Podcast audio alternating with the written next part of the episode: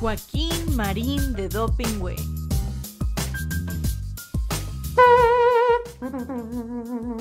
Atención. Paso redoblado. Ya. Pum, pum, pum. Joaquín Marín de Dopingüe, Joaquín Marín de Dopingüe.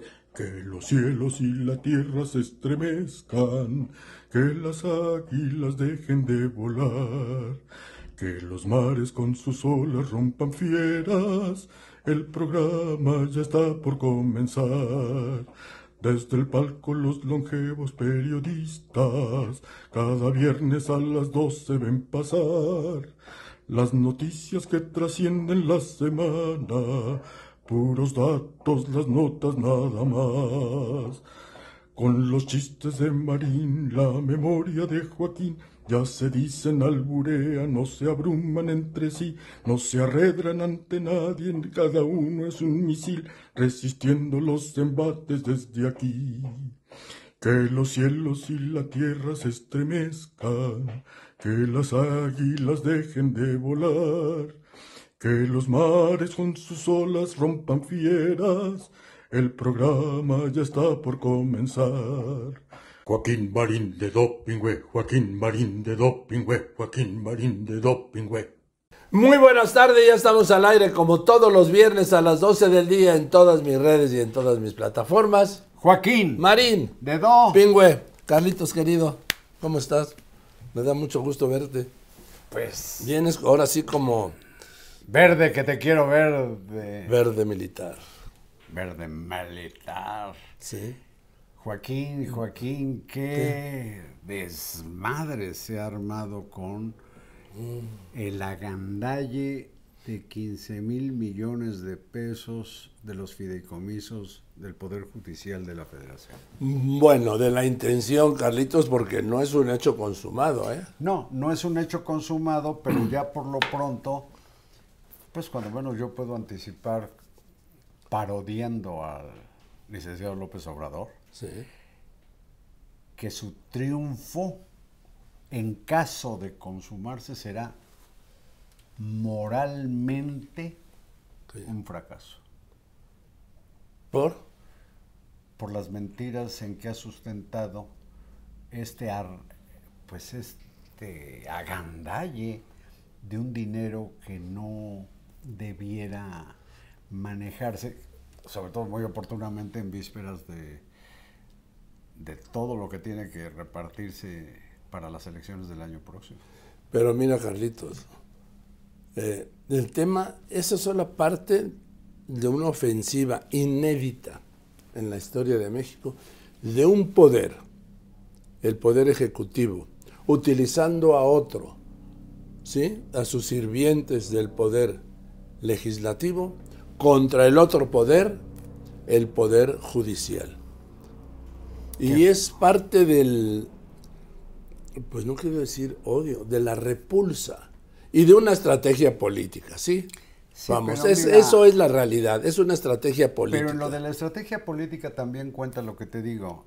Ese triunfo, en caso de darse por parte del presidente, es eh, moralmente imposible, inaceptable, porque está fundado en una sarta de mentiras, de patrañas, de calumnias, con un elemento que la audiencia debe considerar, Joaquín.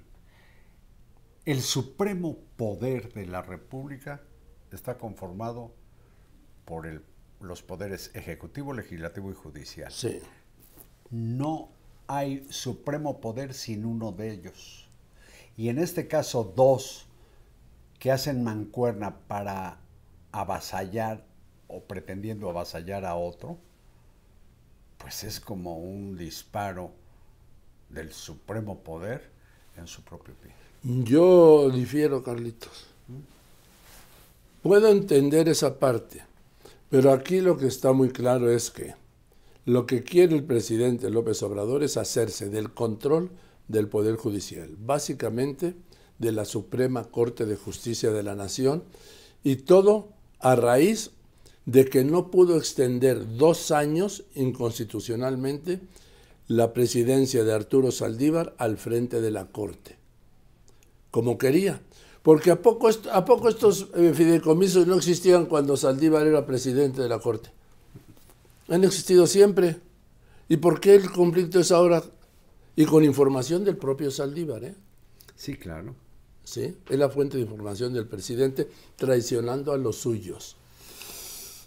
Bueno, el caso es que por lo menos, eh, cuando menos dos de los ministros, que son eh, Luis María Aguilar y el ministro Laines, Y Ah. Pardo Rebolledo también. y Pardo, tres ministros han dejado claro, ninguno de los fideicomisos es para beneficio de ellos, pero el presidente sigue como cuchillito de palo, Bueno. que no corta, pero bien que chinga y chinga y chinga, difamándolos, calumniándolos y pasando por encima de una realidad que desmiente el paro de trabajadores, más de 55 mil en todo el país, que según sabemos, lo dice uno de los líderes sindicales, el 97% de las secciones sindicales resolvieron ir a paro. Son los privilegiados de que habla el presidente. No, pero dice que ellos están a salvo y que él empeña su palabra de que a ellos no les va a pasar nada. No solo eso, dice que él es la garantía. Ah, eso,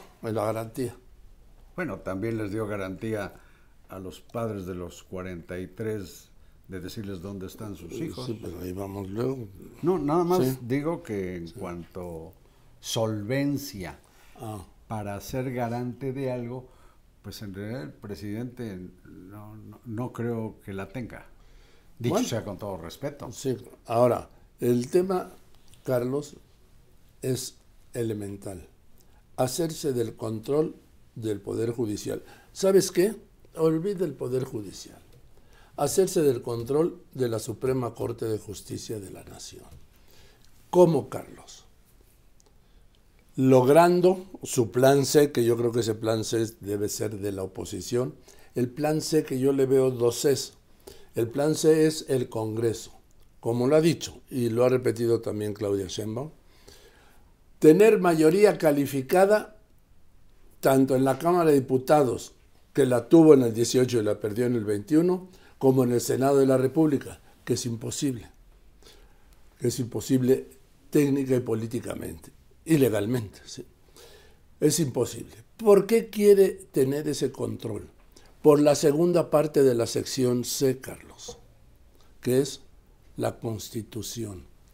Sí, hacer un cambio constitucional con al menos dos tercios del Congreso para manejar a su antojo como si fuera el área de, de Oficialidad de partes. oficialidad de partes de la presidencia de la República. A mí lo que me llama, mencionaste tú a la doctora Sheinbaum, me llama mucho la atención que este miércoles haya prácticamente repetido los términos infamantes y mentirosos del presidente contra el Poder Judicial, hablando del algo así como el guardadito y que la, los privilegios de ministros. ¿Sabes que ni un solo de, de los 11 ministros, ni uno solo, ni de los veintitantos que están en retiro, se beneficia de esos fideicomisos? Y ella lo repitió. Yo digo, ¿qué boleto compra quien se propone ser presidente de México con el Poder Judicial? Bueno, pero yo lo veo en un ejercicio de lógica política. Si el presidente López Obrador ha dicho, reiteró, eh, expuso, insistió, abundó en que eh, la próxima presidenta, en este caso, que él quiere que sea Claudia Sheinbaum, y lleva ventaja, debo decirlo, para hacerlo, ¿sí? sea la prolongación y consolidación de la 4T. ¿Cómo crees que va a ser un planteamiento en contra de la consolidación de la 4T No, pero creo que, que- para el presidente pasa por hacerse del Poder Judicial?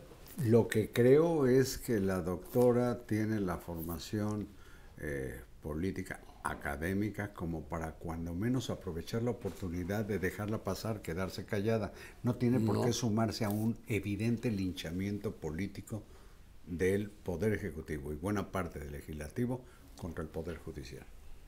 Bueno, eso sería el ideal, pero hay lo que hay. Hay lo que hay, pero no, no entiendo por Bueno. qué ella se sumó. Pues porque, Carlos, porque- callada, a menos que haya sido una orden. Puede haber sido una orden, pero no.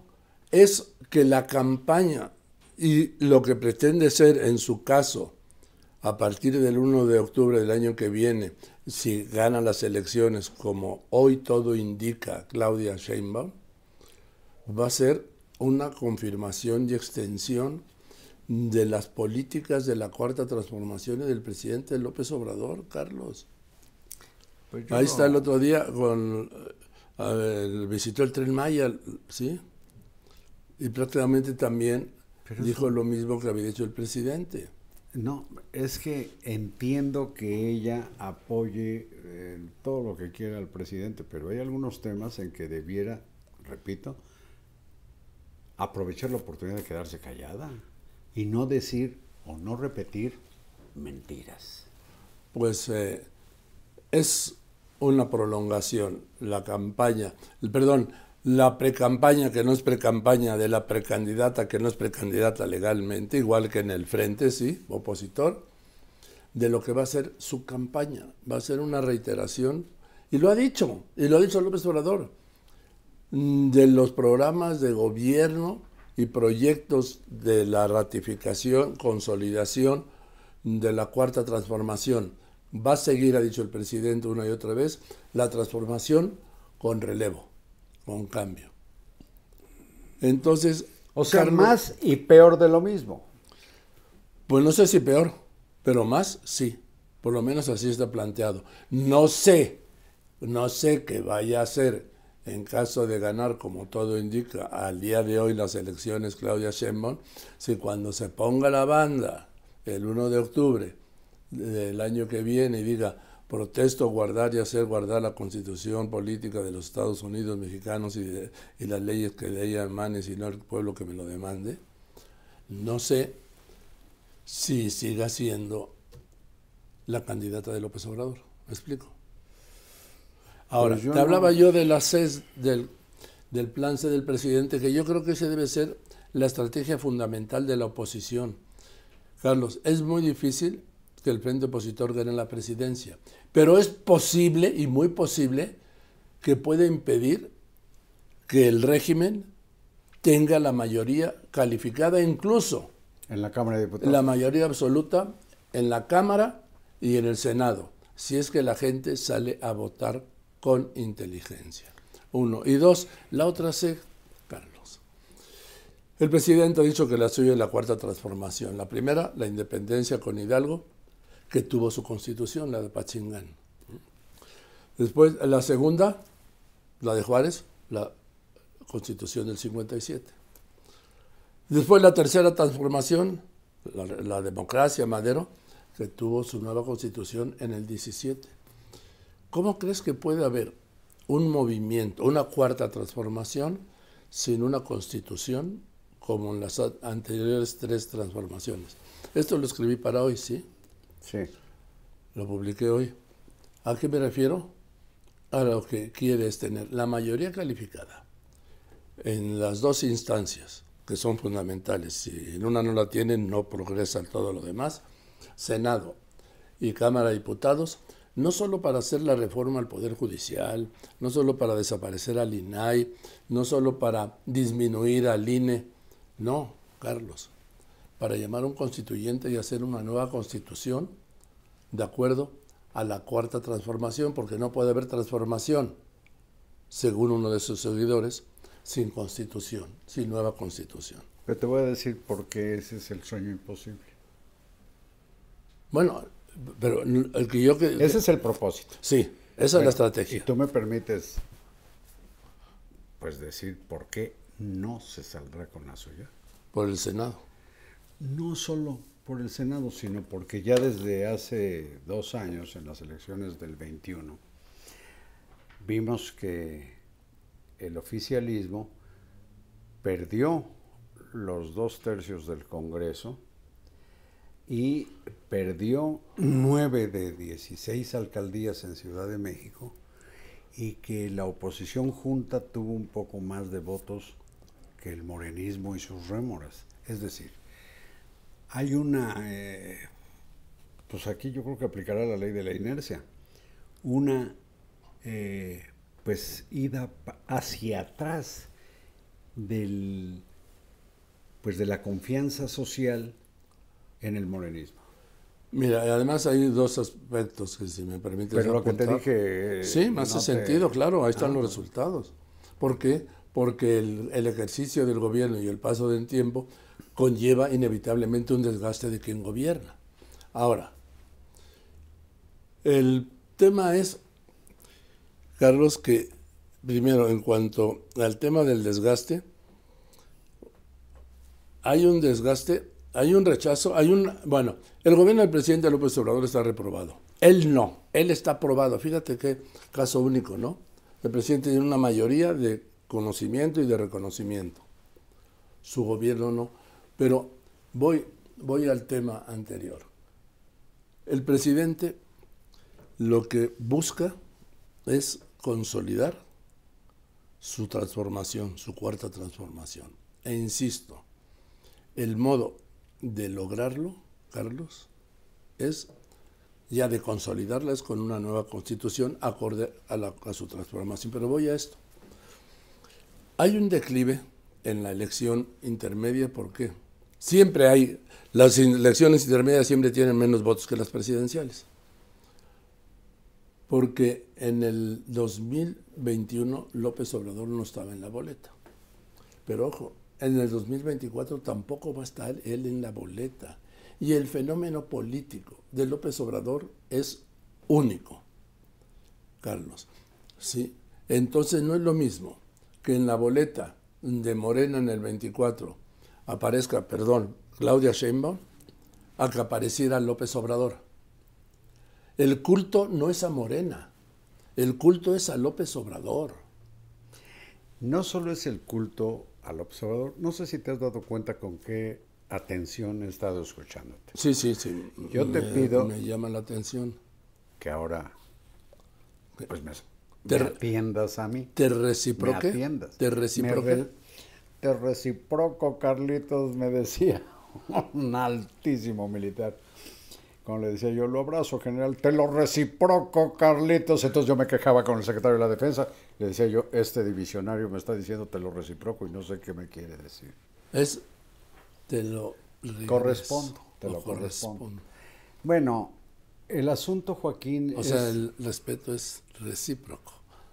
y se convierte el sustantivo en verbo, reciprocar.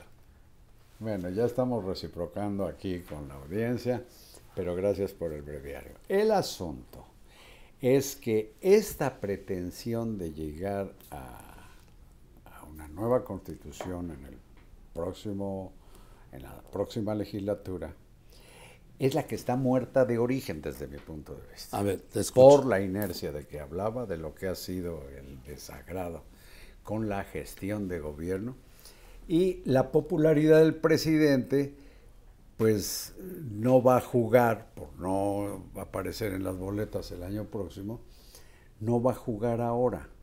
Sí hay personas que creen que si lo tocan les cura la gripe o La- les la- cura La lepra. eh, el Alzheimer, la lepra. Pero él no estará en esto. Y ha insistido. Perdón, tanto- sí va a estar, no va a estar en la boleta, pero es el jefe de campaña, ¿eh? Sí, pero pues también, acuérdate, pues ahí está. Y si acaso yo muero en campaña. Pues Y si- Vaya, que esté al frente de la campaña de candidatos, empezando por la doctora Sherman, que yo creo que es una señora muy inteligente, que tiene el defecto de repetir cuanta insensatez dice López Obrador, pues no es lo mismo ver a una señora que más bien eh, pues echa unos mensajes soporíferos en sus actividades de proselitismo, que ya le medio frenó el INE, que con López Obrador en- impreso en la boleta. No será lo mismo. Y tú mismo has Sí. eh, dicho ahora que su gobierno no está tan bien calificado. Y la verdad, El gobierno está reprobado. permíteme, para donde voltees en la gestión de fondo del gobierno federal, mira, Los cajeros automáticos del Banco de Bienestar, ¿sabes que hay quejas de que te dan menos dinero del que quieres sacar? ¿Sabes que no hay posibilidad de que el tren Maya sea negocio antes de que se vaya López Obrador? No, claro, no, no, no. Bueno, sabes que no llegamos ni llegaremos al sistema nórdico de salud. Sabes que fracasó, me apena por él, en el compromiso que hizo ante los deudos, a los padres de los 43 de Ayotzinapa, de darles una versión distinta a la verdad histórica. Y te, déjame agregarte el tema de la violencia, Bueno. Carlos. Este fin de semana se rebasarán las 169 mil personas asesinadas en lo que va de este gobierno. 169 mil personas asesinadas.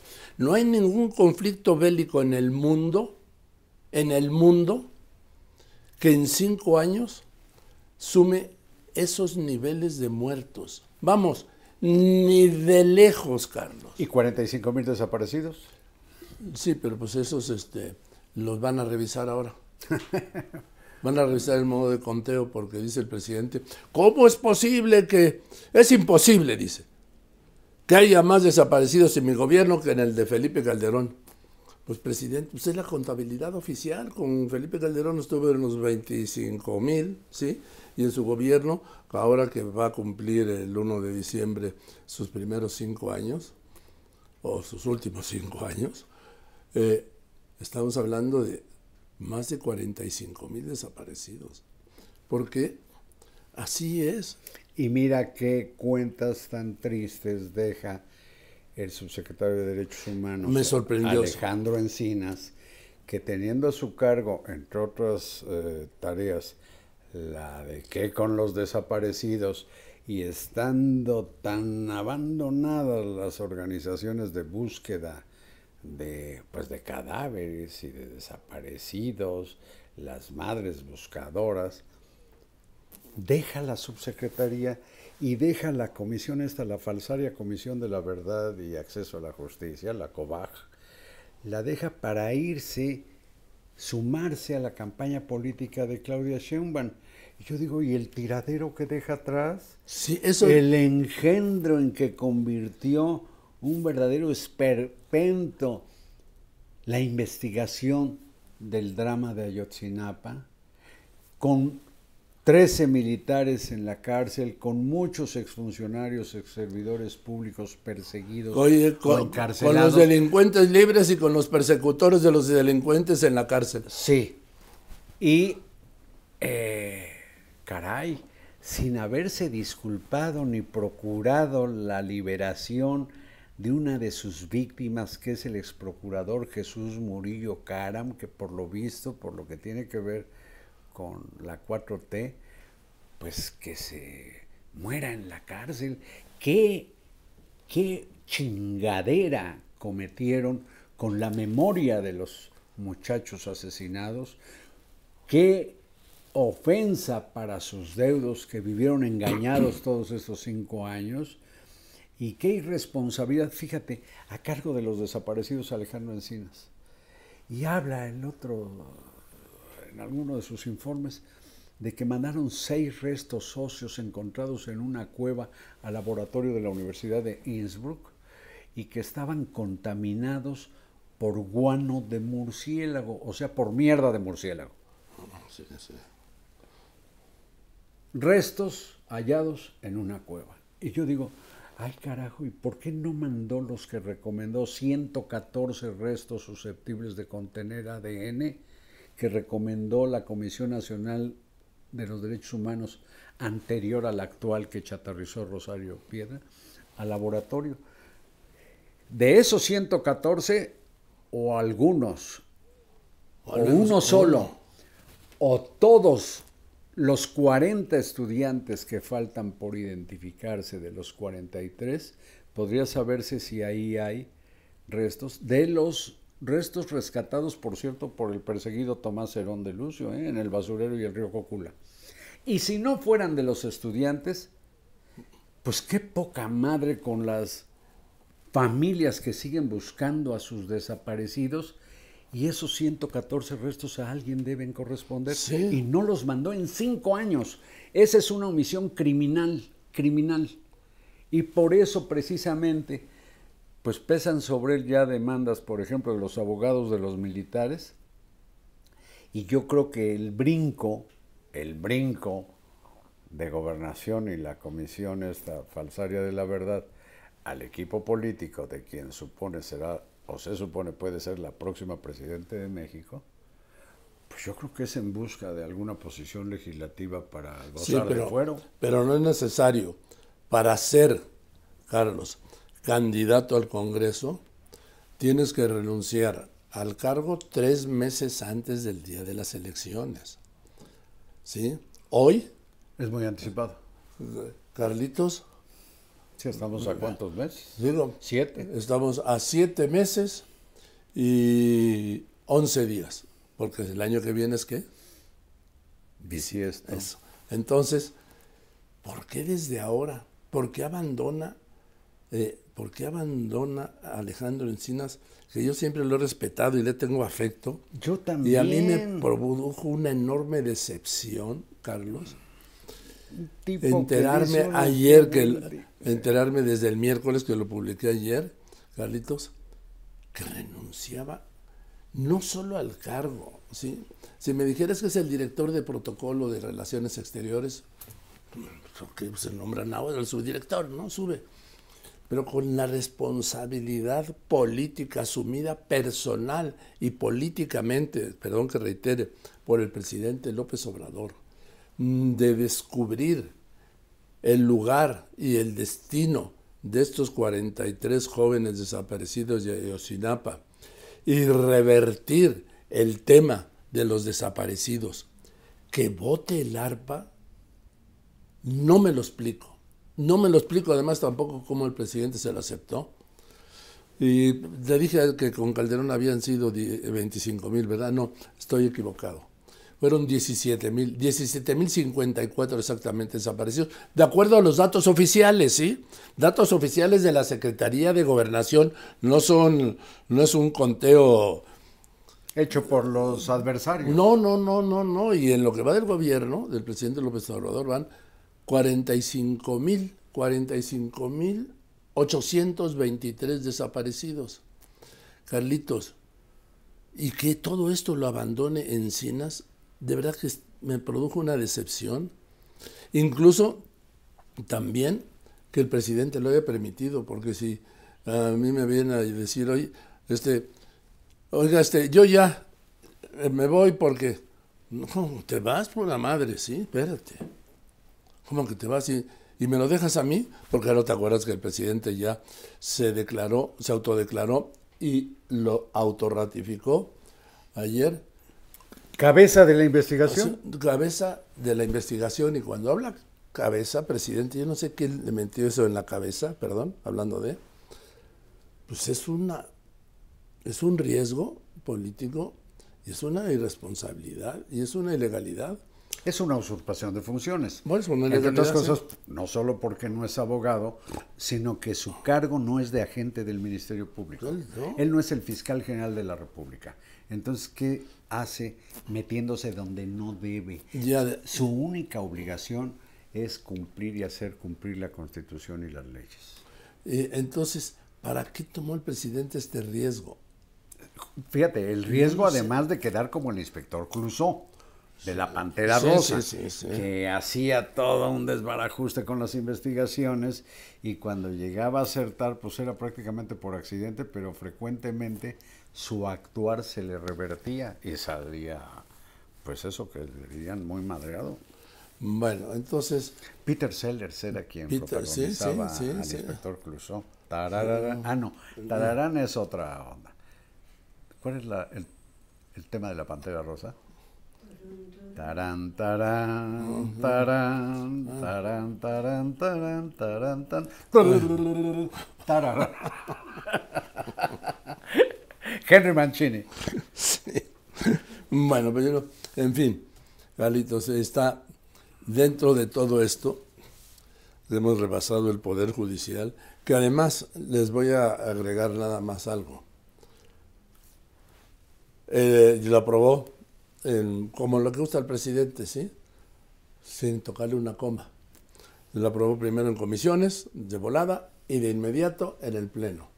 La minuta fue enviada el mismo miércoles por la noche, llegó ayer al Senado, el Senado ayer la mandó a comisiones, donde será dictaminada también, sin tocarle una coma, para subirlo al Pleno el miércoles en el Si Senado. no es que lo regresan antes a diputados, porque parece ser que firmó la Comisión de Hacienda, pero no la de Puntos la- la de puntos constitucionales. constitucionales, entonces parece que está mal firmada. O sea, hacen una chingadera y además la hacen mal. Bueno, pues a ver, si hay una diputada de More- del grupo de Morena que dice que el tren Maya va del istmo de Tehuantepec al canal de Panamá, perdón, digo, si me hubieras dicho y que- que llegaba a Belice, bueno, pues ya iba por Cancún, eh, bueno, pues, a Chetumal, bueno, sí, pero puta, el canal de Panamá hace recorrer todo Centroamérica. Es que Carlos es delirante, sí. Ay, ay, ay. Y se quedó tan seria, ¿eh? Sí, pero además, pues esta señora, ¿cómo se llama? Dionisia. Dionisia. Pues debiera explicar cómo diablos de lo que es el istmo de Tehuantepec, en dónde está la desviación o el entronque con las vías del tren Maya, Con, el, con Palenque, digo, que van de, pues de Campeche a...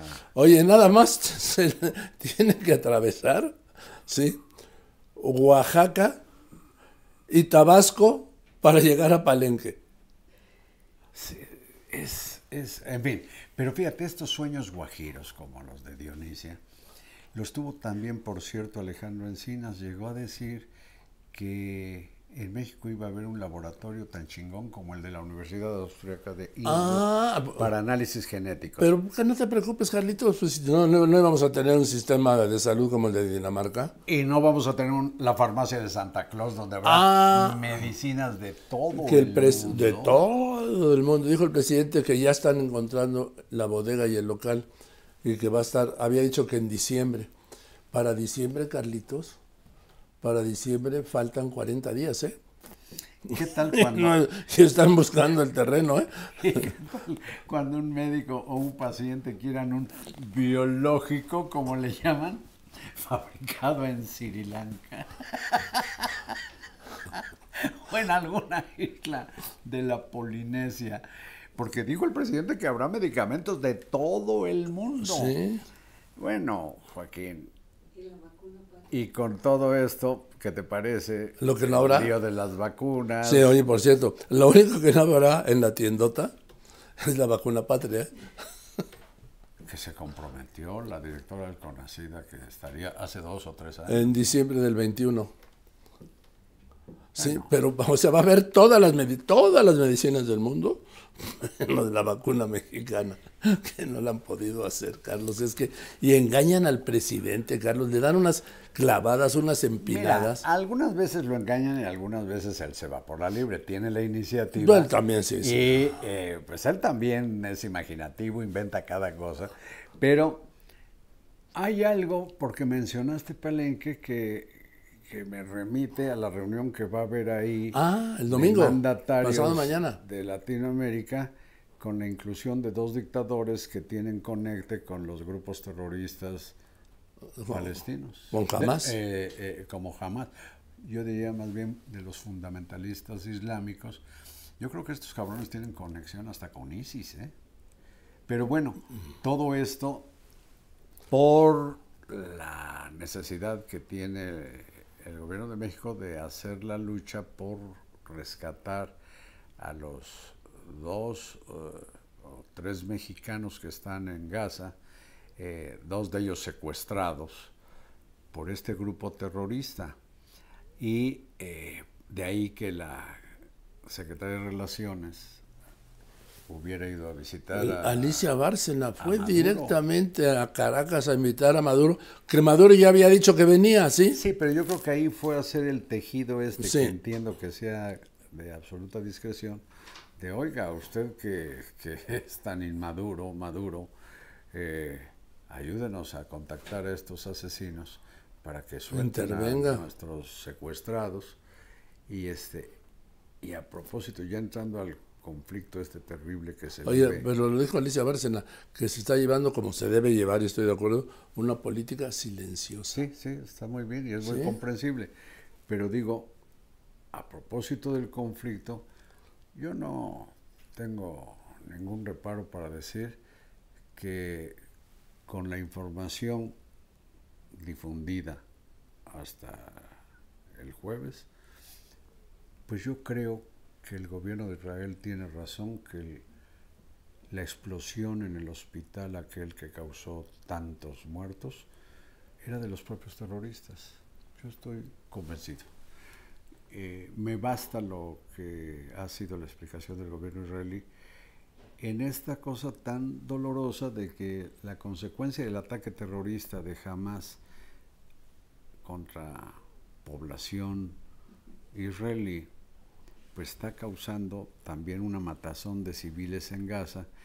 Yo digo, viva eh, el pueblo palestino, pero no eh, el grupo delincuencial terrorista que se apropió, asaltó el poder, que es Hamas, ni tampoco los de Hezbollah que están en el norte, en Jordania, y que también están chinga y chinga con cohetes y agresiones al pequeño Estado de Israel, aunque también creo que el régimen de Netanyahu y sus eh, extremistas de derecha han alentado este problema permitiendo asentamientos de población en territorios ocupados que son propiedad de Palestina. Aquí el problema, digo, lo preocupante es todo lo que pasó. Pero de aquí para adelante es la posible intervención de Irán y la posible intervención del régimen talibán afgano, que ya pidió permiso a los gobiernos de Irán, Irak y Turquía para ir a conquistar Jerusalén. Fíjense nada más a qué Estoy hablando de los niveles a los que puede llegar ese conflicto y no son ideas, no. Están basados en declaraciones y en anuncios. Y por cierto, Carlitos, este, ¿te acuerdas que confirmó Alicia Bárcena que están pausadas las relaciones con España, que siguen, como dijo el presidente, ¿no? Pues España, el gobierno español fue el único que aceptó de inmediato, ¿sí? Establecer el puente aéreo Madrid-Tel Aviv para rescatar a todos los mexicanos atrapados en Israel.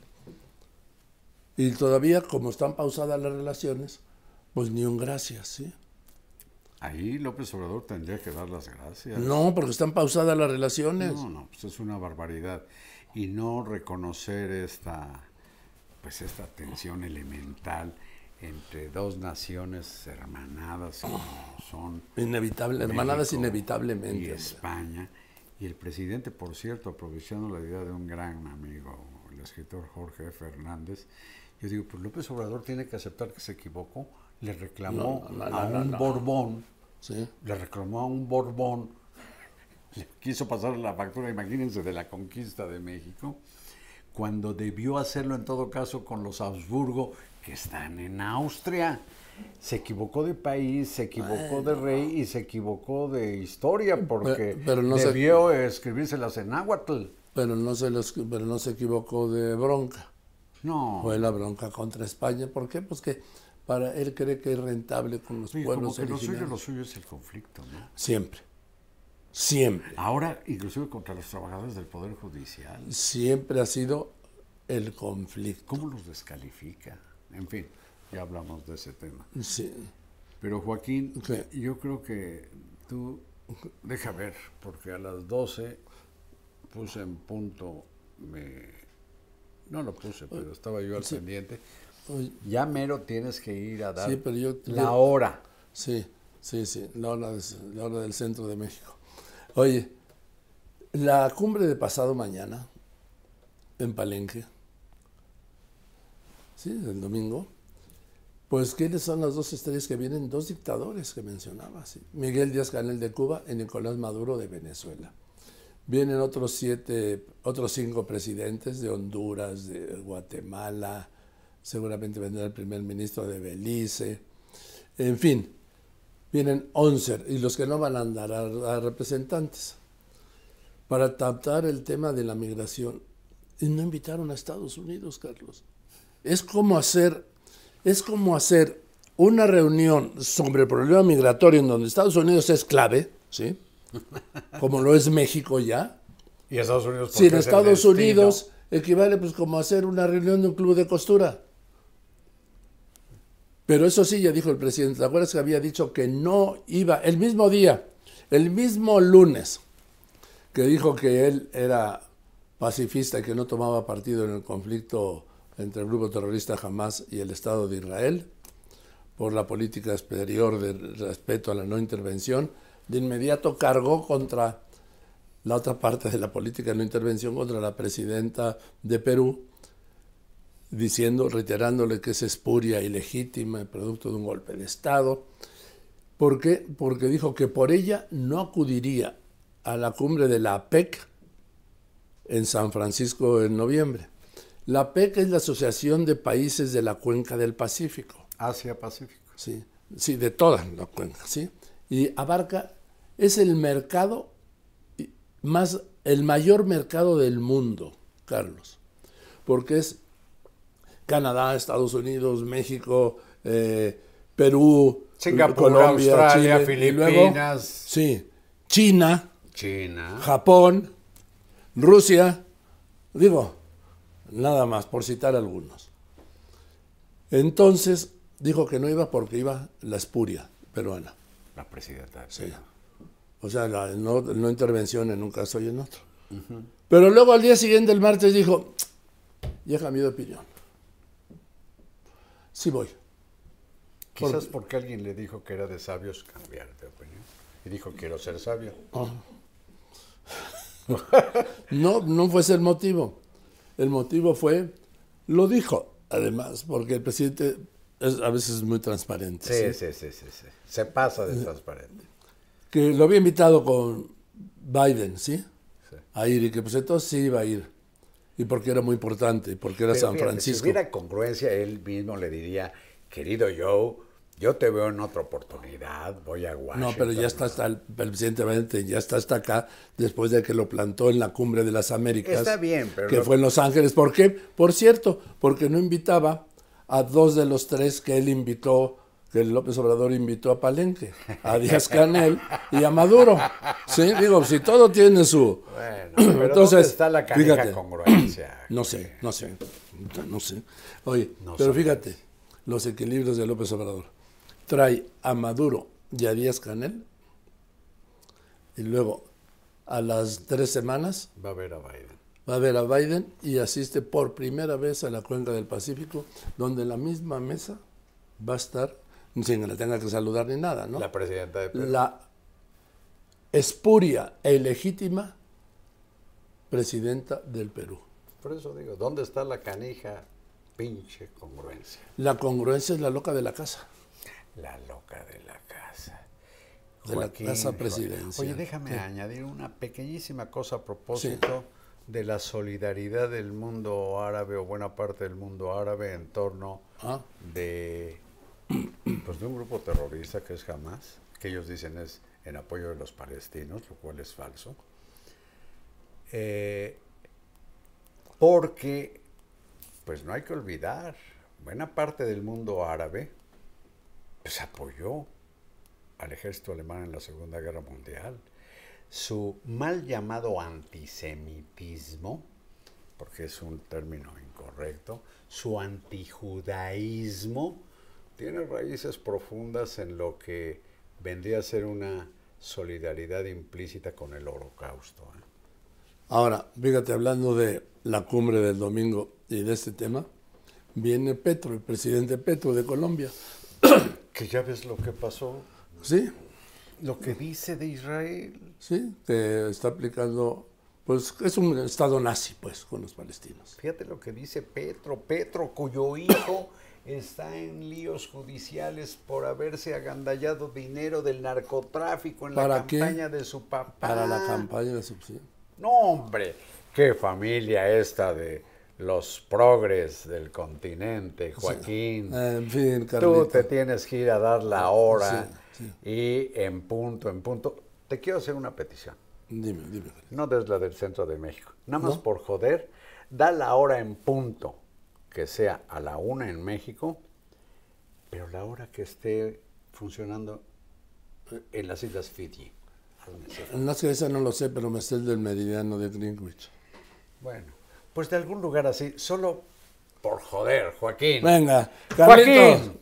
Marín, De do. Pingüe. Es una gran alegría. Y nos vemos el próximo viernes, como todos los viernes a las 12 del día, en todas mis redes y en todas mis plataformas.